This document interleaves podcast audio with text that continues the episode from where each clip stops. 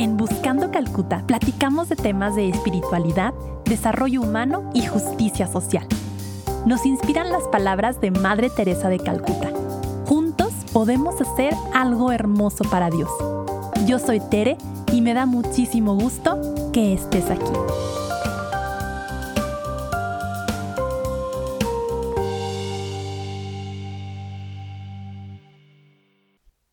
Creo firmemente en la importancia de entender al otro, a la otra, y entendernos a nosotros mismos para así poder tener mejores herramientas de diálogo y construir una paz más auténtica. Hola, bienvenidos, bienvenidas. El día de hoy vamos a hacer algo un poquito diferente, pero que se me hizo padre, que es un tema que igual me apasiona. Por allí en la temporada 1 hay un capítulo sobre si se puede mm, hablar con otras religiones cuando tú amas tu fe. Y la respuesta corta es que sí se puede. Y hoy quisiera que entendiéramos las religiones predominantes en el mundo, las religiones con más afiliados en el mundo, porque justo comprender los principios, la historia, los valores de las diferentes religiones nos puede ayudar a encontrar coincidencias y puntos en común respetando y valorando la diferencia. Obviamente, este no es un capítulo de todos eh, somos iguales y todo es lo mismo. No, somos diferentes y eso es padre porque la diversidad enriquece pero sí entender las religiones sin juicios de valor. Este no es un capítulo en el que vamos a analizar las religiones como para encontrarles la falla o encontrar qué han hecho mal o qué hemos hecho mal como cristianos, como católicos. No, es simplemente para entender las cinco religiones más practicadas en el mundo y que eso nos sirva como base para el diálogo que pide el Papa en Fratelli Tutti. Justo en, Fratelli Tutti, el Papa dice que el miedo nos priva del deseo y la capacidad de encuentro con el otro. El Papa nos invita a evitar toda forma de agresión y vivir en un humilde y fraterno sometimiento incluso ante quienes no comparten nuestra fe. Sometimiento no en el sentido feo de ah, X, sino en el sentido de eh, entiendo que tu misión, como la mía, es conocer a Dios, es llegar a la santidad, la entendemos de forma diferente, pero podemos apoyarnos en este entender diferente eh, a la religión. Entonces, Quiero empezar con un documento que es poco conocido, pero que es fruto del Concilio Vaticano II, que se llama Nostra Aetate. Este documento está bien cortito, pero es muy bonito y tiene una frase que luego sí es un poco más conocida, que dice que estamos llamados como católicos a valorar todo lo bueno, bello y verdadero de las diferentes religiones y manifestaciones culturales, aunque no sean del cristianismo. Todo lo bello, bueno y verdadero, pues lo tenemos que eh, reconocer, aunque sean en manifestaciones diferentes a las propias. Y justo, eh, haciendo como un recorrido cronológico para entender las religiones, la religión más antigua del mundo es el hinduismo. Los hindús no van a ver al hinduismo como una religión como tal, sino como una forma de vida. En eso se parece al budismo. De hecho, el budismo y el hinduismo van a ser religiones dármicas, que es una palabra que significa pues religión o espiritualidad como conjunto de creencias. Entonces, para términos prácticos, le incluimos aquí haciendo la aclaración que el hinduismo no está organizado, o sea, no tiene una estructura como el judaísmo, como el islam o el cristianismo, es más una serie de creencias y de em, formas de vida. El hinduismo surge más o menos en el 3000 antes de Cristo, en India justamente. Su fuente de sabiduría son las Vedas, que es en donde están todos los dichos y todas como las frases importantes que regulan la noción que tiene el hindú sobre la religión y sobre la teología. Se ha dicho o pudiera parecer que el hinduismo es politeísta. A simple vista esto es muy notorio porque hay muchos dioses. Está, a lo mejor los más famosos son esta triada de Brahma, Vishnu, Shiva, el creador, el que destruye y el, el que preserva. Y también está luego Ganesh, es famoso, que eh, lo representan como un elefante, Rama, muchos. Pero van a decir los hindús que son diferentes representaciones de un mismo dios. O sea, como que no es como que la imagen en sí, sino la representación de un mismo Dios. En el hinduismo también es importante que no hay un solo fundador. Los yogis, que de hecho de luego por ahí viene el yoga y por eso también todo esta, em, pues a veces duda que si el yoga compatible, no, hay muy buenos capítulos en otros podcasts al respecto, pero ciertamente el yoga tiene eh, raíces en el mundo hindú, ¿no? Los yogis eran estas personas sabias que se habían metido a estudiar los Vedas y que eran muy respetados en el hinduismo. En el hinduismo creen justo que Dios está en todos lados. Ahí está esta frase de lo poco que sé de hindi, es una frase que dice tú nayane hace paz, jekuda, y que eh, significa tú no lo sabes, pero Dios está en todos lados. Entonces creen mucho en un esto es como podríamos entenderlo, ¿no? Un Dios que, te envuelve, Dios que está presente como en diferentes manifestaciones y formas.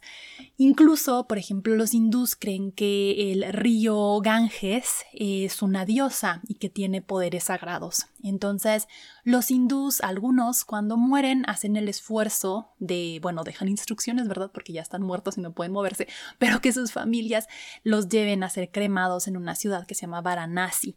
Y entonces, si son cremados en Varanasi y sus cenizas son arrojadas al Ganges, creen que se liberan de este ciclo de reencarnación y que ya pueden llegar a, eh, al moksha, a este lugar como eh, de liberación. El hinduismo y el budismo van a creer en el karma. Esta es una diferencia notoria entre eh, las religiones dármicas y las abrahámicas. Nosotros, por ejemplo, como cristianos, pues no, no creemos en el karma, no creemos en la reencarnación, pero el hinduismo sí. Entonces, bueno, primera religión, el hinduismo. Si avanzamos cronológicamente, encontramos a la primera religión abrahámica, que es el judaísmo. Jesús fue un judío, hay veces que eh, se nos olvida, pero Jesús fue un judío, Jesús iba a la sinagoga, no iba al templo cristiano porque pues no existía, o sea, iba a la sinagoga, practicaba esta religión de la cual vamos a eh, presentar. El judaísmo surge en el 1800, aprox, todo esto es súper aprox, antes de Cristo, y una de sus figuras esenciales es Abraham. Esta historia ya no la sabemos. Se les dicen religiones abrahámicas al judaísmo, al islam y al cristianismo porque una figura en común es Abraham. Tal vez por ahí hasta nos acordamos de esta canción de los grupos de jóvenes o del catecismo de nuestro padre Abraham tenía muchos hijos, pues justo sí tenía muchos hijos porque eh, Abraham va a ser reconocido en el judaísmo, el islam y el cristianismo. Es una figura común a estas tres religiones.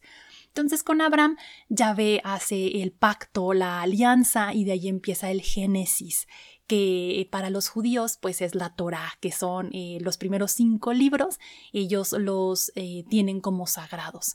Es la historia de la salvación del pueblo de Israel, que son ellos. Algo por ahí que yo aprendí en la maestría y se me hacía muy padre, y es que el pueblo de Israel, conforme avanzaba en su historia y en su entendimiento, fue cambiando de nombre. Primero eran los hebreos, Después se van a transformar en los israelitas, que Jacob era Israel, y después van a ser los judíos del pueblo de Judá. Eh, nos explicaba mi maestra que era así buenísima en eh, Biblia que pues sí, es como a veces pues las familias, ¿no? O eh, las mujeres escogen tomar el nombre del esposo y, y, entonces vas como ampliando tu identidad, ¿no? A lo largo de la vida, eso le pasa al pueblo judío. Los judíos van a tener aparte de la Torah el Talmud, que son estas eh, colecciones como de, mm, pues, dichos sabios, ¿no? Van a adorar en la sinagoga Y también los judíos pues tenían toda esta serie de mandamientos, que es lo que le toca a Jesús vivir. Jesús tiene que respetar el sábado, em, había todas estas normas de eh, cómo comer para que no fueras impuro, que tenían que hacer los leprosos, muchas, muchas normas, había muchos mandamientos que era la ley, ¿no? La ley y los profetas. A veces también eh, caemos o, he visto que luego hay lecturas que pueden caer como que en um, creer que el judaísmo pues como, como si fuera malo y esto es muy delicado. Em, a veces hay este todavía antisemitismo incluso en círculos religiosos porque se simplifica el discurso como diciendo, no, pues los judíos mataron a Jesús, entre los judíos, pues qué mal, ¿no? Y no, no es tan simplista y, hay que pues tener cuidado de no caer con este discurso antisemítico. Nosotros somos hijos del judaísmo, de, venimos de la, de la tradición judeocristiana y, y toda la belleza que tenemos en lo que nosotros llamamos Antiguo Testamento, pues viene de este caminar del pueblo judío que es bellísimo, ¿no? Entonces, pues también reconocer así como a nuestros padres en la fe, que son el pueblo judío.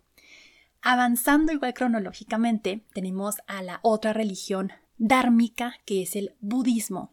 El budismo surge aprox en el 483 a.C. y el budismo, así como el hinduismo, reitero, son formas de vida porque no están organizados. Este no es como que haya un sistema muy claro de reglas o de normas, sino que más bien es una filosofía. El budismo surge por un príncipe, a lo mejor a muchos les suena, Siddhartha Gautama. Siddhartha Gautama se cuenta que él había tenido todo adentro de su palacio, había estado muy protegido y entonces él nunca había sufrido hambre, ni sed, ni nada, o sea, era un joven príncipe rico. Y entonces sale alguna vez de este palacio y algunas versiones de la historia dicen que encuentra primero a un hombre viejo, luego a un hombre enfermo y luego a un hombre pobre y se trauma. Otras, otras versiones dicen que encuentra a un hombre viejo, pobre y enfermo, o sea, la misma persona. Pero el caso es que Siddhartha Gautama se trauma y empieza a pensar en cuál es el em, como la raíz del sufrimiento, porque Gautama no quiere que haya sufrimiento, no quiere que haya pobreza ni enfermedad. Y entonces, después de pues mucho tiempo, llega a lo que se le llama la iluminación en el budismo y eh, Siddhartha Gautama concluye que el sufrimiento tiene una raíz y esa raíz es el deseo. Entonces el budismo invita a desprenderse. Es una religión, eh, perdón, es una filosofía que invita a el desapego, que por ahí podríamos encontrar pues alguna similitud con algunos elementos del cristianismo, ¿no? La santa indiferencia, por ejemplo, lo que va a decir San Ignacio de que eh, los afectos desordenados, ¿no? Siddhartha Gautama menciona esto, no es igual, no, no es igual, pero podemos ver ahí un punto en común. Y el budismo entonces va a proponer el sendero octuple, que es la visión correcta, el actuar correcto, el sentir correcto, como un punto de mucha compasión con uno mismo, con los demás, em, como de, de mucha armonía para que no, no, exista un apego desordenado, no exista esta como fijación con, ni con las cosas del mundo, ni con la salud, ni con nada. O sea, aquí también encuentro esta similitud con, me parece que Santa Teresa de Ávila, este poema que dice, eh, no deseo vida larga ni corta, salud ni enfermedad, solo a ti te deseo, Dios mío, ¿no? Eh, entonces podemos encontrar ahí estos puntos de encuentro. Luego tenemos en el año cero que pues nace Jesús de Nazaret, que aquí no me voy a detener muchísimo porque pues seguramente muchos de los que escuchan buscando Calcuta saben que es el cristianismo, saben que Jesús que nace pues siendo judío, que em, pues es el hijo de Dios y entonces en su caminar por la vida pues se dedica a enseñar, a sanar, a incluir, resucita hijos de viudas, resucita Lázaro, él mismo resucita eh, por el amor del Padre. Y entonces em, se aparece pues a sus discípulos y em, empieza el cristianismo, que empezó siendo una religión perseguida por muchos años con muchos mártires, porque también al principio pues el cristianismo no tenía un templo, no tenía em, pues instrucciones de nada, o sea, no era como que hubiera misas, había Eucaristía, sí, que era esta la acción de gracias, pero no, no había todos estos ritos que nosotros conocemos ahora que se fueron dando con el paso de los años. Entonces, pues el cristianismo eh, surge con Jesús de Nazaret, tiene muchas divisiones, que también esto pues sé que muchos lo saben ya, eh, que algunas vienen del anglicanismo, cuando Enrique VIII rompe con el Papa, el que era rey de Inglaterra, entonces ahora el anglicanismo es la religión predominante en Inglaterra, también tenemos la Reforma con Martín Lutero, que pues un, monje y él rompe con Roma poniendo estas 95 tesis en la clavándolas en la puerta de la catedral y em, diciendo que, que, Roma el catolicismo estaba haciendo las cosas mal con la venta de indulgencias entre otras cosas. Y entonces surge el protestantismo. Hay calvinismo están ahora los evangélicos pentecostales muchas denominaciones del cristianismo además del catolicismo. Pero todo esto pues es cristianismo, ¿no? Que seguimos a Cristo Jesús, Jesús de Nazaret. Y la última religión que quiero poner aquí en el audio es el Islam. Y digo la última porque en sentido cronológico, el Islam es la última en aparecer alrededor del año 632. El Islam es una religión abrahámica también, porque reconocen a Abraham como padre en la fe. Entonces, Abraham sabemos que con Sara tiene a Isaac, pero Abraham con eh, la esclava de Sara, con Agar, tiene a Ismael. Entonces los musulmanes desde ahí empiezan a contar su historia. Los musulmanes eh, ven a Ismael como su em, figura paterna, Abraham y luego a Ismael. Entonces a veces pensamos que, ay, no, los musulmanes súper diferentes, o sea, y claro, tenemos diferencias, claro, pero tenemos este punto en común muy bonito que es Abraham, ¿no? Esta promesa, eh, este vivir en el desierto, esta confianza absoluta de Abraham hacia Dios. El Islam entonces ah, predominantemente existe en el norte de África y en Medio Oriente y surge porque Mahoma, que era un hombre súper normal, eh, tiene en una cueva, esto pues el, Islam tiene eh, conversaciones con el ángel Gabriel, otra figura que tenemos en común con el Islam.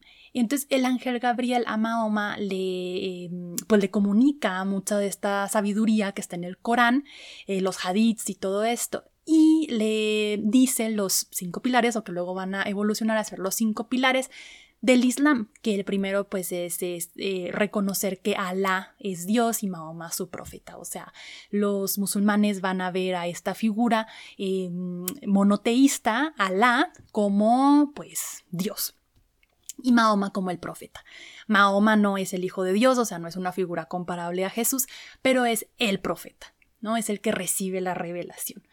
Los musulmanes em, hacen muchas cosas también similares al cristianismo, por ejemplo, ayunar es uno de sus cinco pilares, la caridad es otro de los pilares, rezar cinco veces al día en dirección a la Meca, que la Meca es esta ciudad sagrada que está en Arabia Saudita, em, y peregrinan una vez en la vida a la Meca. Entonces son parte de sus, de sus pilares de los musulmanes.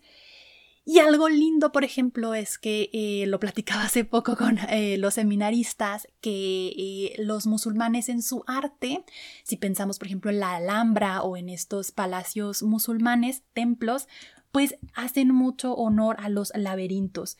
¿Por qué? Porque dicen que hay muchas formas de llegar a Dios en la oración. Entonces, ponen laberintos como esta representación de, de que hay muchos caminos ¿no? en la oración a través de los cuales se puede llegar a Allah. Como en todo, va a haber moderados, va a haber radicales en cada una de las religiones, incluyendo el cristianismo, pero lo bonito es que si nos vamos a las raíces de cada una de las religiones, vemos estas como líneas muy similares de una reverencia a ya sea Dios, que son las religiones abrahámicas, o a el universo, eh, que porque Dios está en todo, como va a decir el hinduismo o el budismo. Eh, esta noción de ayuda al prójimo está presente en todas las religiones. Ninguna religión es una religión como privada de Dios y yo. Todas reclaman un compromiso con el otro. Eh, en diferente forma se ve esto, ¿verdad? También es, hay, que, hay que decirlo. Em, y esta también noción de cómo la purificación, o sea, esto del ayuno, eh, esta parte también, por ejemplo, de eh, los musulmanes de, no querer tener imágenes de, de, Dios, es como purificar los sentidos. Entonces hay mucha esta noción de purificarse y es justo lo que estamos nosotros viviendo ahorita en cuaresma, este volver al a la oración, a la caridad y al ayuno. Quiero cerrar diciéndote por supuesto que claro que podemos amar nuestra fe católica y sentirnos los más felices y conocerla cada vez más y enamorarnos de nuestra fe católica eh, y también ver, ah, qué padre lo que creen los musulmanes. No es lo que yo creo, pero lo respeto y lo entiendo sobre todo. Entonces, no es este un capítulo que abogue por la integración de religiones, ni mucho menos al revés, sino de conocer eh, cada uno nuestra fe. Va a decir, me parece que es Gandhi, que ojalá que el musulmán sea mejor musulmán, el judío mejor judío, el cristiano mejor cristiano, y así tendremos una sociedad más armónica y en paz. Les mando un abrazo, Dios los bendiga, bonita semana. Bye.